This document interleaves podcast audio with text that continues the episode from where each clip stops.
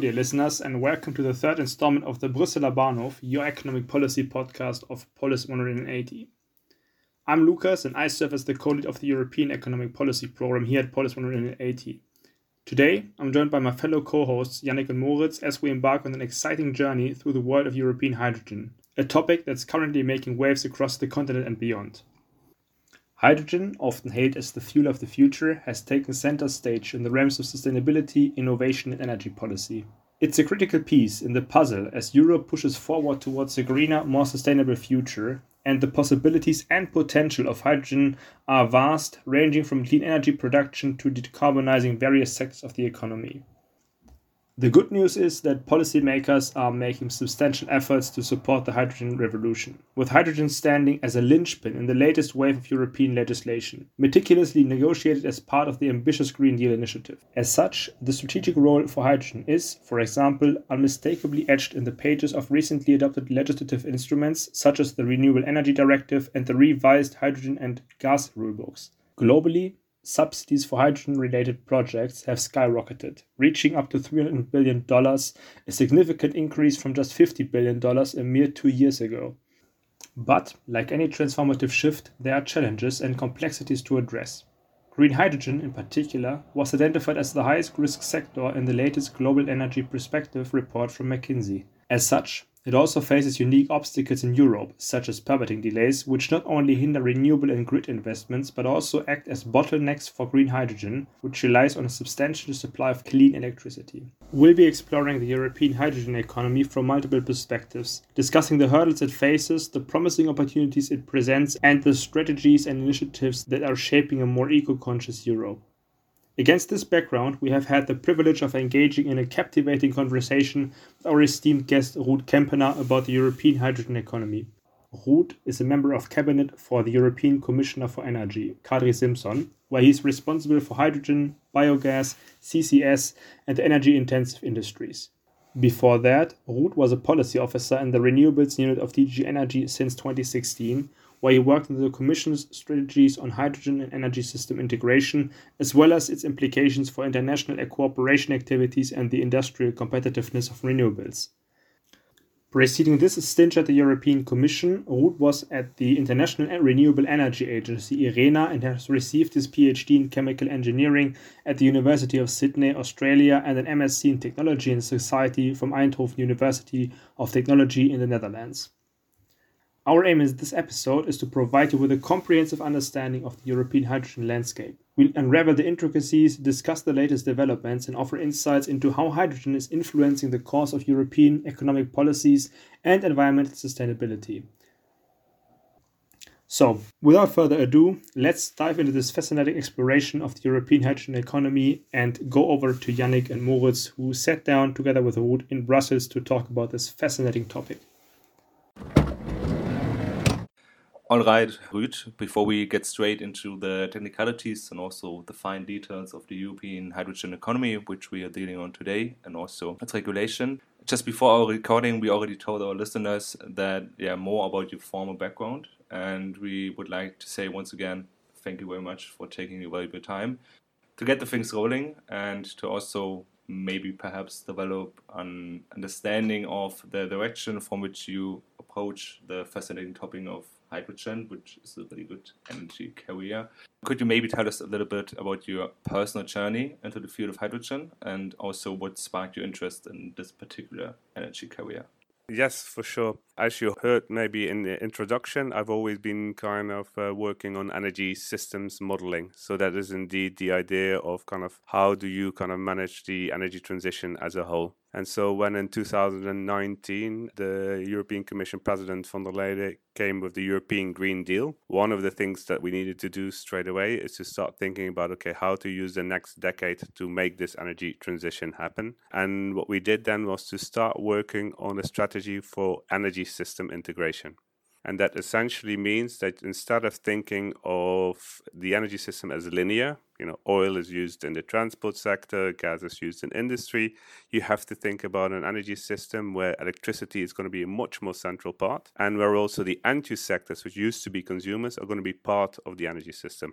Now, a big element of that is industry as well. So you're going to have industry which has been relying on fossil fuels a lot will have to transition to renewable and low carbon fuels. So when we started to work on this strategy of energy system integration, we had three pillars. Uh, one is more renewables and energy efficiency. The second one is electrification. And then the third one is essentially renewable and low carbon fuels for everything that cannot be electrified. And that was in 2020. And then I was asked to really kind of develop this further, in particular in terms of the developing a European hydrogen strategy. And that's what I've been doing since, trying to think about how can we put a policy framework in place to make this kind of new, essentially, energy carrier be part of a, of a future energy system. Thank you very much. This is really insightful. You already mentioned the importance of hydrogen playing in the European energy transition. Could you maybe give us a, a, short or like a brief overview on why the European Commission is considering hydrogen to play a crucial role in the European energy transition, and also the potential benefits of hydrogen? Yes. So Europe, of course, has a very important obligation set itself, which is it has to be completely climate neutral in 2050. That means that you have to kind of get rid of your fossil fuels and any fossil fuels which are still remaining. Of course, you have to make sure that that CO2 is captured in one way or another. Now, where does hydrogen come in? Hydrogen in such a, decarbonized energy system is very important for industries which are already using fossil based hydrogen today because it's a feedstock, for example, for the production of chem- chemicals and fertilizers, etc.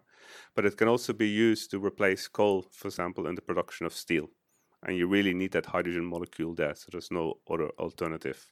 Secondly, you have a number of applications, energy applications, where you need very high temperatures, and again, hydrogen can be used there. In transport sector, you have very heavy duty and very long distance transport. Think about big airplanes uh, flying around the world.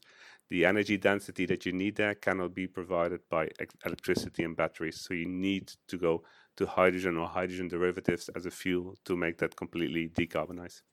Okay, perfect. Let's talk about the obstacles. What do you think will be the main obstacles for the transitioning from, let's say, policy to practice, or also ideas to implementation within the whole hydrogen value chain? And if you talk about the obstacles, how do you think they can effectively be addressed? So I just spoke about this future vision of 2050, and that is actually not that far away. Uh, we have 25 years. And if you think about investment decisions in industry or even investment decisions in the past, if someone builds a factory, it's for 40 years, 50 years. So any investment decision today will have an impact on what the system looks like in 2050. So then from a policy perspective, you have to start thinking backwards. What do we need to do now in order to make sure that we reach that 2050 target. And this is where some of those challenges of the hydrogen development comes in because we have hydrogen today. So we use in Europe about 10 million tons of hydrogen, but it's all made from natural gas. Of almost all of it is made from natural gas. So you have to start thinking about a completely new system to start producing that hydrogen, either by capturing the CO2 if it's made from fossil fuels or by using actually electricity, renewable and low carbon electricity to make that hydrogen. But that's something we haven't done at scale. So then you need to do a couple of things. First of all, you have to start producing that uh, and you have to set some criteria on what is actually clean hydrogen. What do you mean with, with that? The second one is that you have to start creating demand because now, now it's all fossil based hydrogen, so you have to create this demand for renewable hydrogen. Then you also need to create an infrastructure allowing people to produce the hydrogen to get it actually to the end consumer. And then fourthly, you also need to create a market. Uh, you need to allow rules such that, for example, you have a producer, you have an infrastructure that allows a producer to use that infrastructure to bring it to an end consumer, people who can make contracts uh, with each other. So all of these elements, they're all have to. They're, we have to start there from scratch, new. And this is where we've actually worked in 2021 after the hydrogen strategy to come up with regulatory proposals. So that means you put in place proposals for criteria for renewable and low carbon hydrogen. We put in a proposal for an obligation so that people know there's going to be demand for renewable hydrogen in 2030. And we put in place rules, uh, proposals for rules on how to develop an hydrogen infrastructure. So these are all pieces of that in, uh, system that need to be developed. And then, maybe last but not least, of course, you need to have financing. So, you need to have people coming in to start investing in this new technology. And that's where actually the European financing makes a difference. So, after COVID, we in Europe have actually developed a new kind of plan to borrow financing at European level. It's called the Next Generation EU. And so this is new financing available for member states. And what we said is now that we have new financing available, make sure that we use it for the energy transition. So that's why we also have a whole kind of portfolio of instruments to really help bring in the financing needed for developing this new hydrogen segment. Perfect. You already touched upon regulatory proposals from the EU Commission. I wanted to circle back to the EU Commission. How do you think, or how can, in general, a regulatory framework for especially the hydrogen infrastructure help or also hinder the development of hydrogen in the value chain? So, in the hydrogen value chain. Yes. So, again, this I think two elements which are important. First of all, like I said, the renewable and the clean hydrogen, what we're talking about, is completely new. It's completely new for all the 27 member states. So one of the elements that we have in mind in terms of developing policy is to how to make sure that we create kind of a level playing field and a European market for hydrogen because that's very useful for all of the European consumers and producers. That means they're not constrained to one country. They can really kind of go across the continent, for example, take advantage of renewable resources, uh, cheap solar in the south, cheap wind in the north, new wind coming up in the offshore seas. In the east the massive resources that we have over there. So really create this european market. So that's one part what what kind of european policy does. Secondly of course we have to start thinking about this market which is going to evolve kind of quite quickly uh, so you start slowly, but of course it has to be ramped up quite dramatically in the next 25 years. If you think about our future scenarios, we see about six times more clean hydrogen being consumed than we now consume fossil based hydrogen. And also in sectors where hydrogen has never been consumed before. For example, the transport sector, for example, in the aviation sector. So the second challenge in terms of setting policy is to make sure that you set certain directions. So people and investors know where future rules will going to be but at the same time allow some space and freedom for the development to happen. Because of course we do not know exactly 100% how much hydrogen is being produced who is to going, going to produce it who is going, going to be the first consumer. So we set for example targets for 2030 that means that you know the producers and also consumers between now and 2030 so seven years long kind of have the space to develop the projects to make, meet those targets. So making sure that regulation is kind of on par with the development of that market exponential market is also a very important element. So thank you very much for these explanations and now we want to dive a bit in more concrete examples. And approximately two weeks ago, during a flagship Politico event, we will link the recording in the show notes. Uh, you said that it needs a team uh, to do anything or uh, make anything happen that around hydrogen and that sort of team playing already took place. Are there any member states and EU level strategies and best practices that can be shared to streamline the implementation process and drive the development of hydrogen projects all around Europe?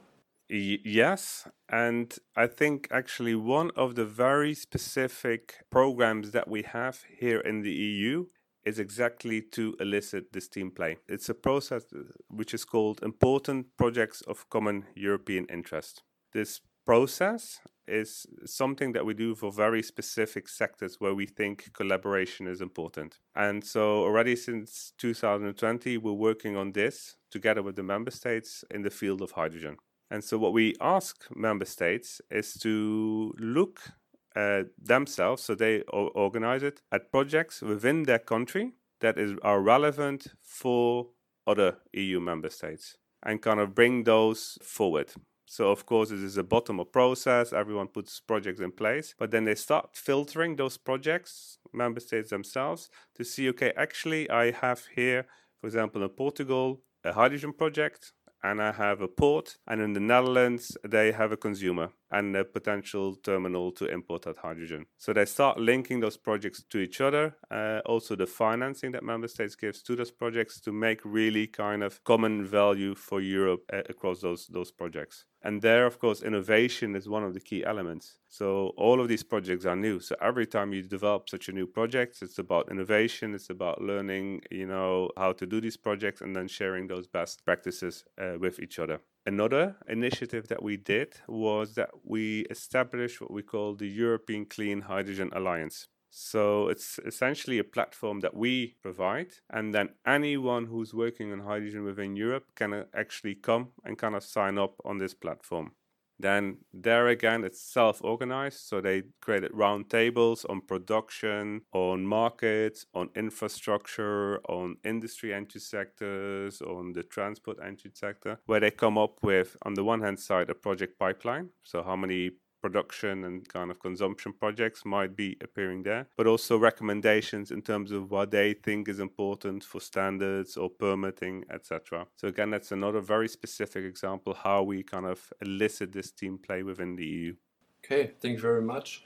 Furthermore, on the 13th of September, uh, Commission President uh, Ursula von der Leyen highlighted some impressive accomplishments in the field of hydrogen during her State of the Union address. Could you provide some insights into how the EU managed to attract greater investments in clean hydrogen than the United States or China combined, and what strategies and initiatives played a key role in achieving this milestone? Yes. So, what we're specifically referring to, and what the president specifically referred to, is what is happening in Europe in the steel sector.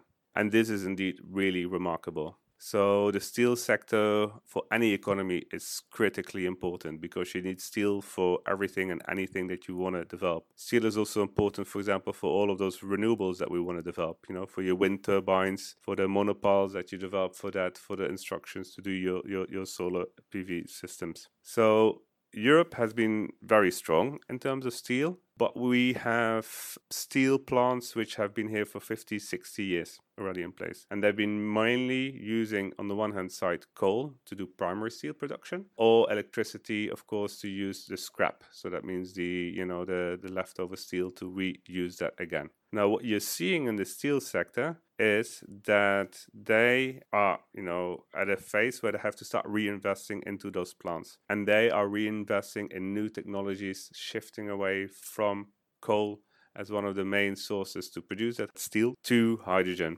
And this is remarkable in two ways. First of all, these are massive investments. These are really, really big investments. So those steel plants can only make those investments if they're sure that they can get the hydrogen needed to make ultimately that steel. Otherwise, she can't make those investment decisions. And for example, our commissioner, Kadri Simson, she went to go to Salzgitter in Germany to actually see what is happening there, where they've already kind of made this investment decision, have an electrolyzer in place. So you see these existing massive steel plants making these investment decisions.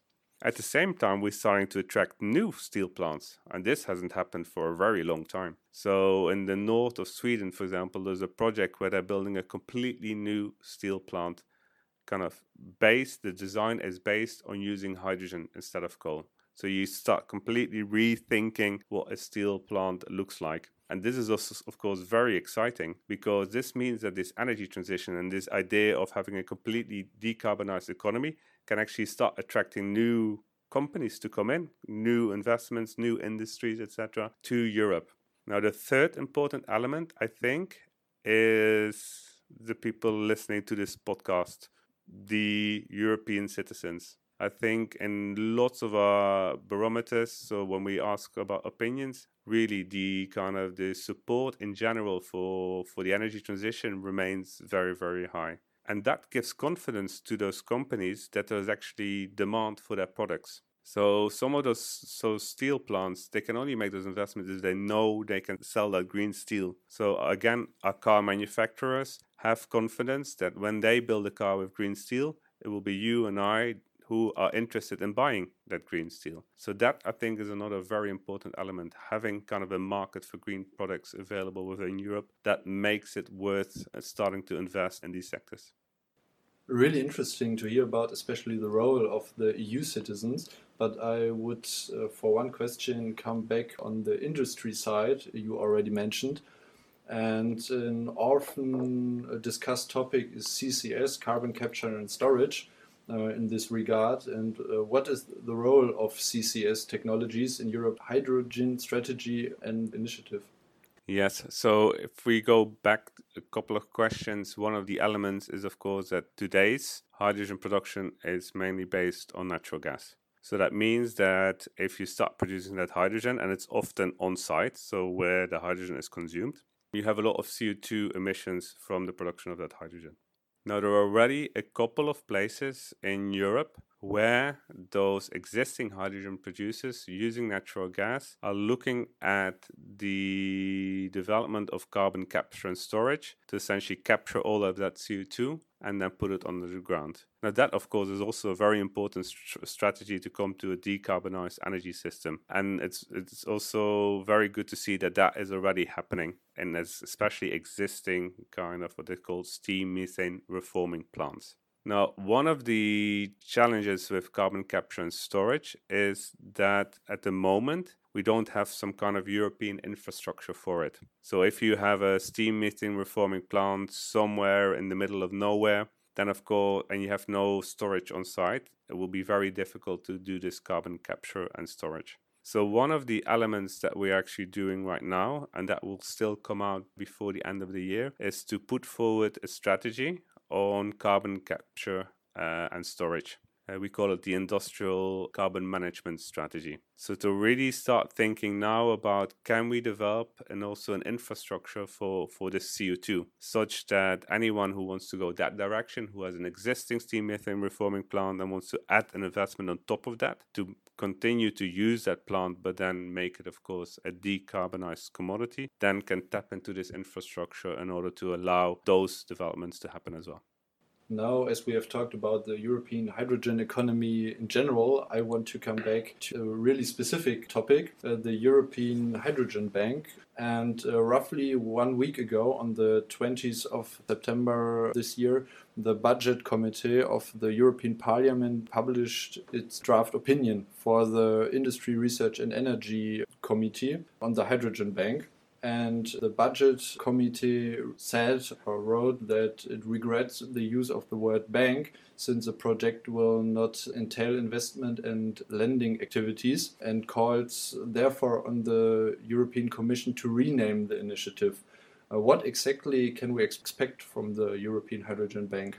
So the European Hydrogen Bank was actually already announced by our president in her previous kind of State of the, of the Union speech. So this is September 2022. And the idea of using it and calling it a European Hydrogen Bank is because we're in a phase right now at the moment where we see a lot of projects, proposals coming up. So people interested in developing the production of hydrogen. We see off takers coming so off takers saying I need this hydrogen to, for example, invest in my steel plant or to shift my existing ammonia plant from fossil-based hydrogen to, to renewable hydrogen, for example, but they cannot find each other.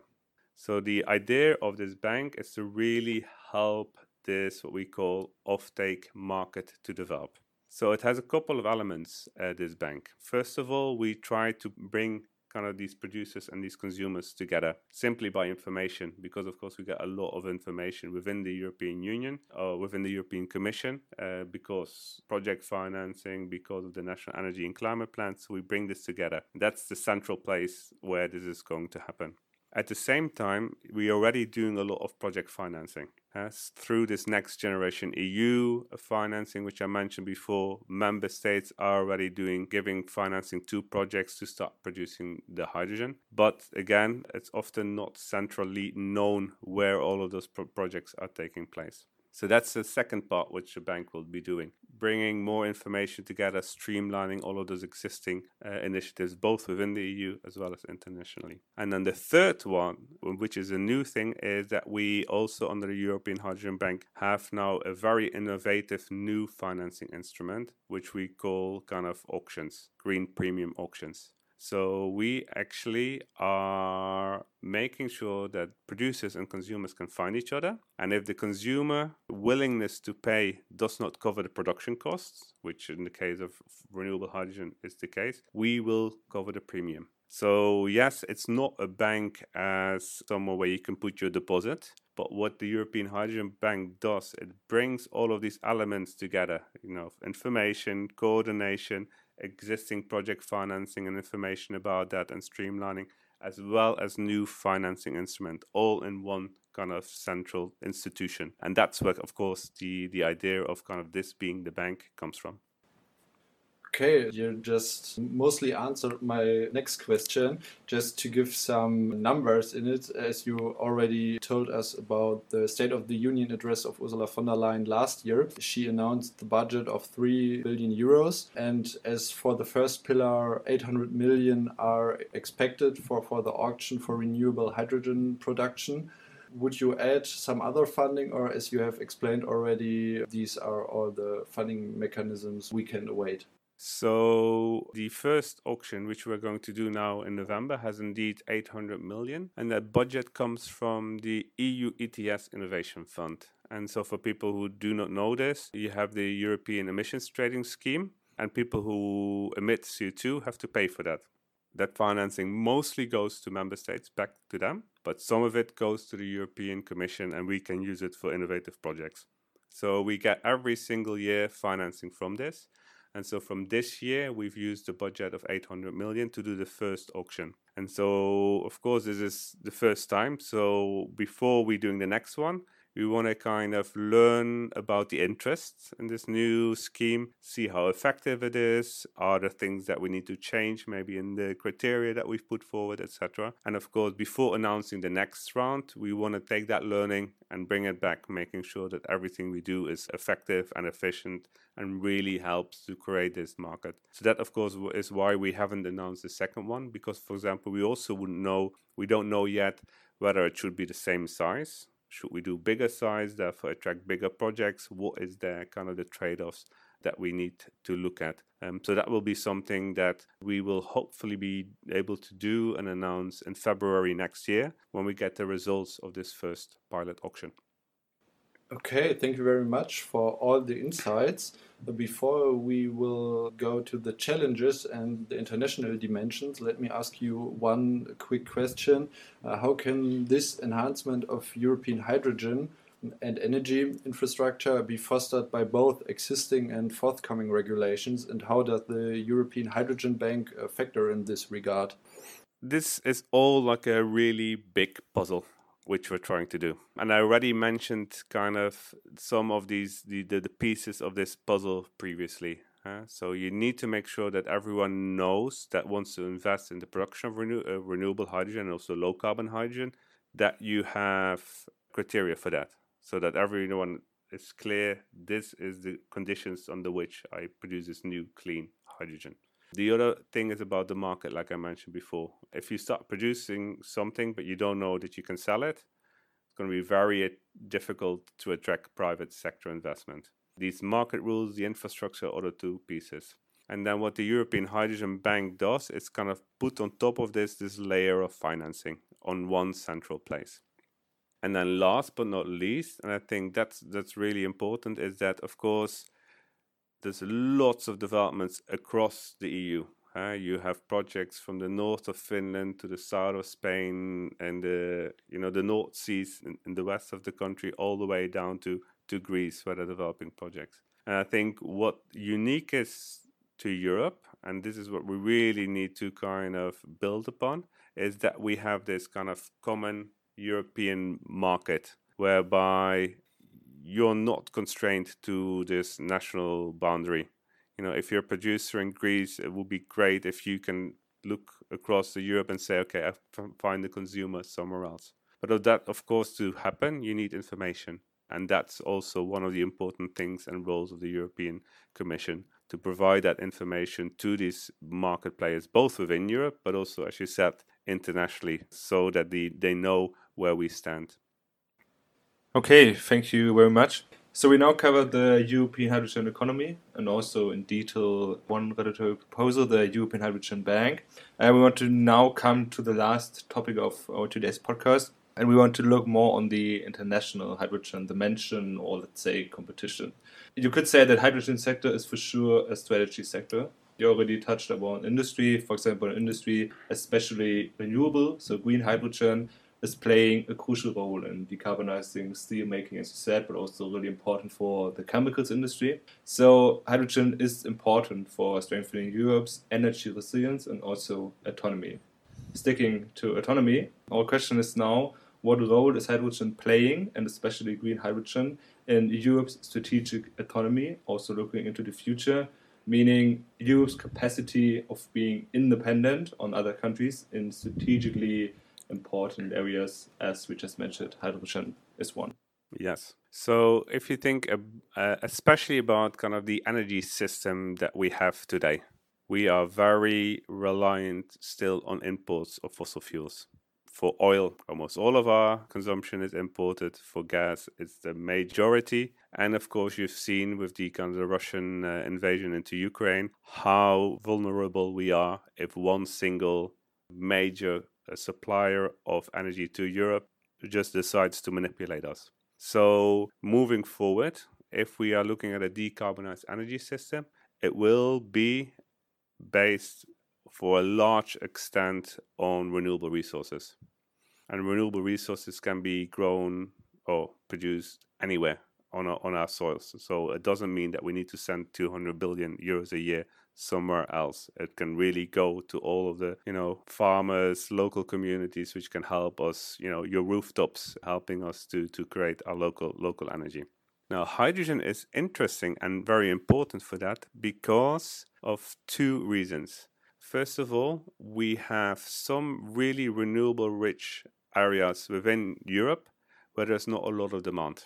And what is also unique to Europe is that we have an existing gas infrastructure system that obviously, when we get out of fossil fuels, will need to, for a part, find another purpose. And converting renewable electricity into hydrogen and then using pipelines to bring this hydrogen to consumers throughout Europe is a very kind of effective way to bring large scale volumes of energy to demand centers. To give you a very specific example, you can have really gigawatts of renewables that are being developed and then kind of converted into hydrogen and a single big pipeline gas pipeline can in principle you know transport something like 2 million tons of hydrogen so a fifth of our consumption just through one single pipeline. It's also important because secondly especially if you're thinking about renewable hydrogen renewables are available in every single country in the world. Yeah? So fossil fuels are dependent on your geology. Renewables are not. Every single country has renewables. So that also means that the people who can start producing hydrogen and then bringing that to Europe are also plentiful. It's not like, you know, 15 or 20 countries which only have gas resources. Every single country, in principle, can start producing renewables, in principle, can start producing hydrogen. So that really also changes the way you can start thinking about an energy system and strategic autonomy. It gives us the possibilities to develop new energy partnerships with countries where we've never had an energy ship or energy relationship before, simply because they didn't have the fossil fuels that we needed in our traditional system. So it really is a game changer in terms of our strategic autonomy. Sticking directly to these partnerships, are there currently any cooperation agreements on hydrogen, especially, uh, underway or in the planning in the future? Yes, we have actually signed a number of specific agreements on hydrogen. As you may know, last year there was the COP, the Climate uh, Conference of Parties in, in Egypt. And on that uh, occasion, we've actually developed a strategic partnership with Egypt to explore not only the possibility of Egypt being kind of connected to the European energy system through through hydrogen, uh, but also just to simply think about policies like how can Egypt itself which is, of course, a huge growing economy. Develop more renewables, develop hydrogen to also help their economy to transition to a decarbonized energy system. We've also signed agreements with Namibia and Kazakhstan. And there it's interesting because both agreements are not only about hydrogen, but also critical raw materials. Uh, critical raw materials is another part that we need for our energy system. We will need to increase our consumption of that. Those are countries that have critical raw materials and they've been exporters in the past. But with these kind of agreements, we're also thinking about okay, how can they become kind of uh, great capabilities to process those resources, uh, become strategic partners for the EU, both in terms of materials but also for hydrogen, and then, of course, use those critical raw materials for their own energy transition as well. We are also working on other agreements in Latin America, in Asia. We have collaboration with Japan, very importantly, also to work on research, development, and innovation. So this will kind of become more and more part of our of our strategic relationships with uh, with third countries. Okay. In May 2022, the European Commission published the Repower EU initiative. And in this initiative, the European Commission set out the goal of once domestically producing 10 million tons of renewable hydrogen. And on the other side, the second goal also to import an additional 10 million tons of renewable hydrogen. You now mentioned a lot of countries, naming Namibia, Kazakhstan, just to mention a few. Uh, these are the countries to suppose where the hydrogen is coming from. So are you then planning on importing from those countries? So, yes and no. Because, on the one hand side, we believe that these energy partnerships that we do, these countries are important for the EU as a whole. So, that's why we do them. Uh, because Egypt will be a very strategic partner in the region, of course, a very important player also in North Africa. So, it's of strategic relevance for us to have these energy partnerships. On the other hand, we, the European Commission, are not a consumer. It's the, like I said, the steel sector, the fertilizer sector, the airplane companies, the big shipping companies, for example, which ultimately are going to be the consumers. Uh, and they will, of course, decide also on the, the costs of hydrogen, the security of investments. Uh, maybe they already have some partnerships in third countries where that hydrogen comes from. So it's not that we as a European Commission decide where the hydrogen comes from, but that's ultimately where kind of the consumer uh, has the choice to create these hydrogen import flows. Now, what we're seeing there is very interesting. So, on the one hand side, you already see kind of what they call like letters of intent. So, people interested in importing hydrogen already being developed with Australia, with Egypt, with Morocco, with Chile, uh, with the US, for example, as well. So that doesn't mean that they are already kind of have confirmed contracts, but they are thinking about okay, how to develop these strategic partnerships. And again, the advantage of hydrogen is that you're not limited to a couple of countries that have like in fossil fuels a certain resource in principle, you can have agreements with, with any country. And for example, here Norway uh, is one of those countries where it's been traditionally and especially now a main partner in terms of gas imports, but also has massive resources to also develop hydrogen. The overall or primary objective of Repower EU is to reduce our dependence on Russian fossil fuels as a result of the Russian war of aggression in the Ukraine and the associated disruption in the energy market. By doing this and also increasing our energy security, but also our sustainability, looking on sustainable hydrogen, are there any potential vulnerabilities emerging that we should be mindful about when it comes to hydrogen imports and also the production capacity within the European Union? I think the, the 2022 has indeed kind of has been an important lesson for, for, for the EU. And here I think there's a couple of elements that we will also going forward have to start thinking about. So, on the one hand side, infrastructure is going to be key and having an infrastructure that allows you to kind of not only within the EU have flows from the north to the south from the east to the west but also the other way around you know we we were used to getting all of our gas from the east going west. But of course, if you start thinking about the future and kind of where hydrogen could come from, make sure that those flows can come from anywhere to anywhere. Because sometimes you might have much more resources in the south, sometimes much more resources in the north.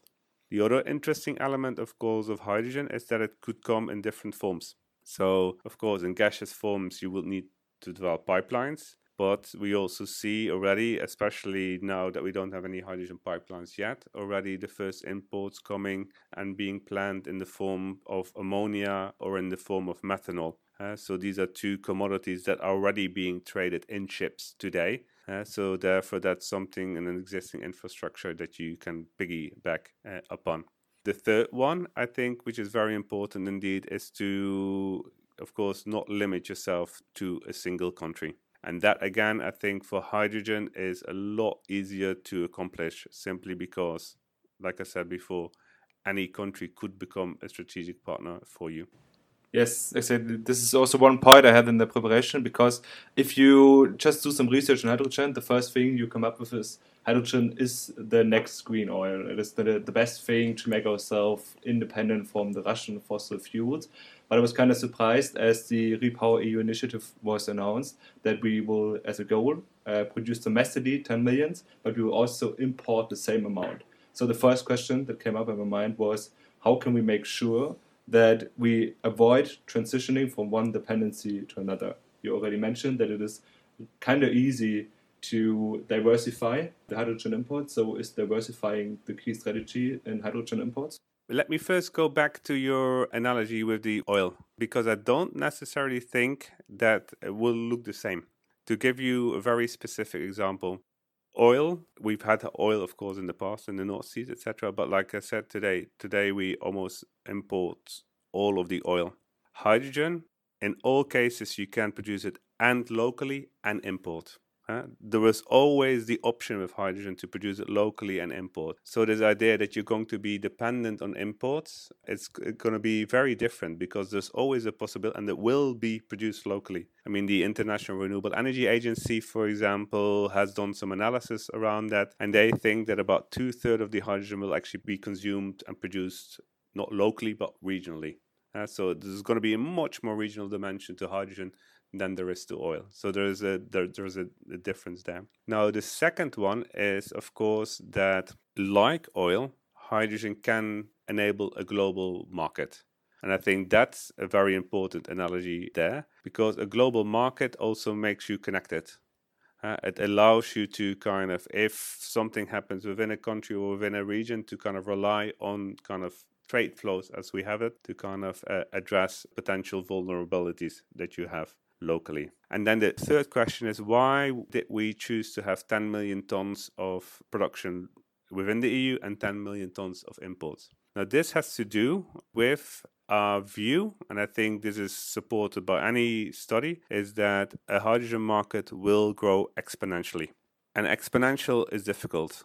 It's difficult to plan because that means that if something grows exponentially, in 2030 it looks ambitious, but in 2035 it might be a fraction of the market.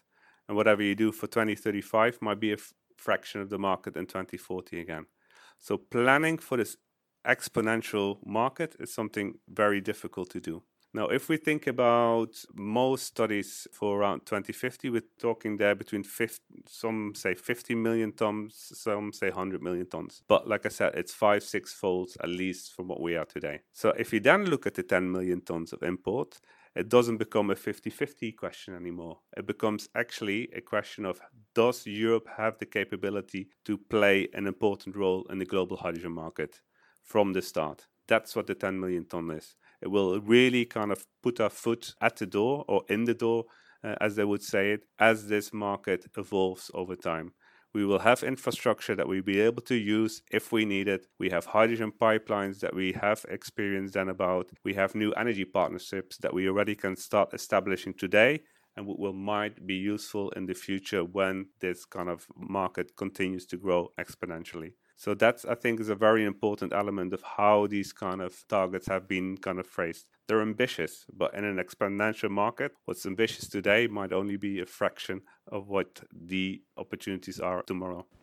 Really, really interesting. And I want to just come back with one last question to a topic you slightly introduced and that came up in the last weeks, especially at the G20 summit and the State of the Union address of Ursula von der Leyen. India Middle East Trade Corridor was introduced.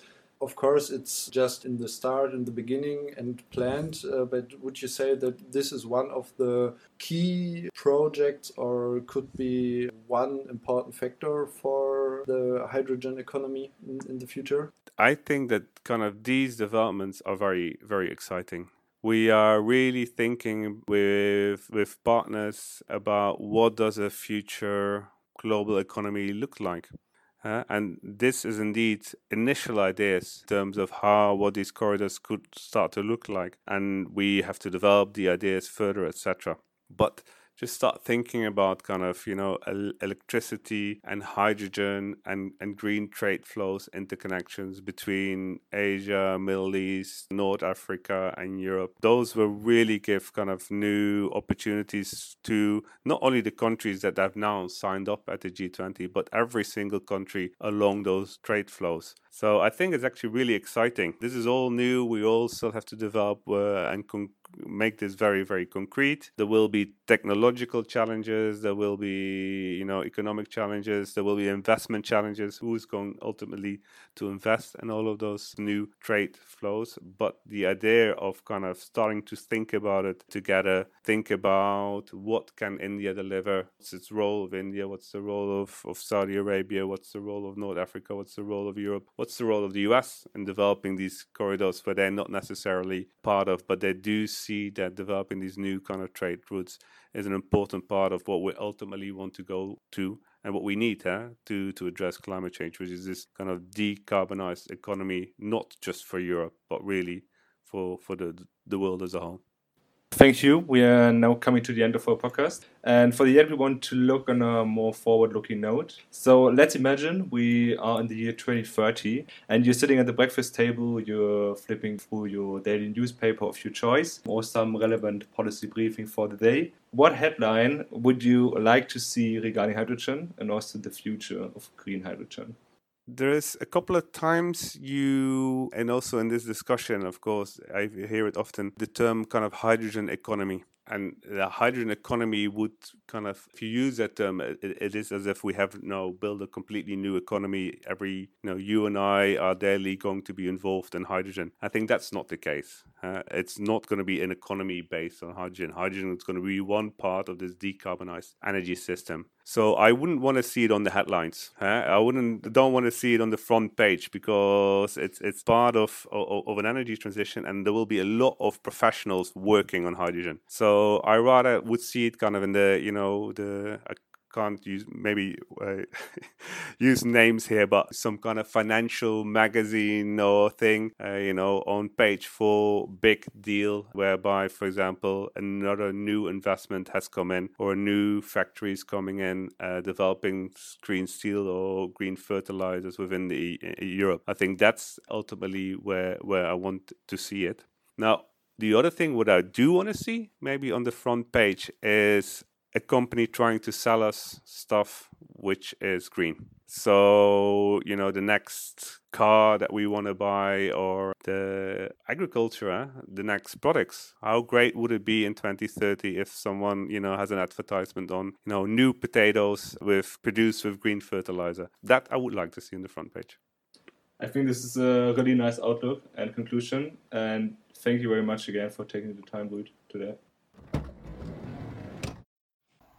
Yeah, and on this uh, forward looking note and inspiring take on the future of Europe's hydrogen economy, we trust that you found this journey through the world of hydrogen as exhilarating and insightful as we have.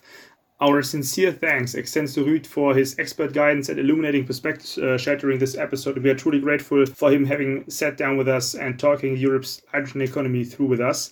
And we also would like to uh, extend our heartfelt appreciation to the entire Brüsseler Bahnhof team, uh, from those who graced the microphone to those who work diligently in the background. And just like a scenic train journey that brings you to the vibrant heart of Europe, today's episode now reaches its final stop at the Brüsseler Bahnhof. But as the saying goes, uh, when one door closes, another one opens. And as such, our next adventure is already on the horizon, eagerly awaiting your company. As such, we can't wait to have you back on board as we continue exploring the dynamic and ever evolving landscape and world of European policies, challenges, and innovations. So, on this forward looking and inspiring note for the future, we bid you farewell for now and we look forward to welcoming you back for the next captivating ride and see you soon.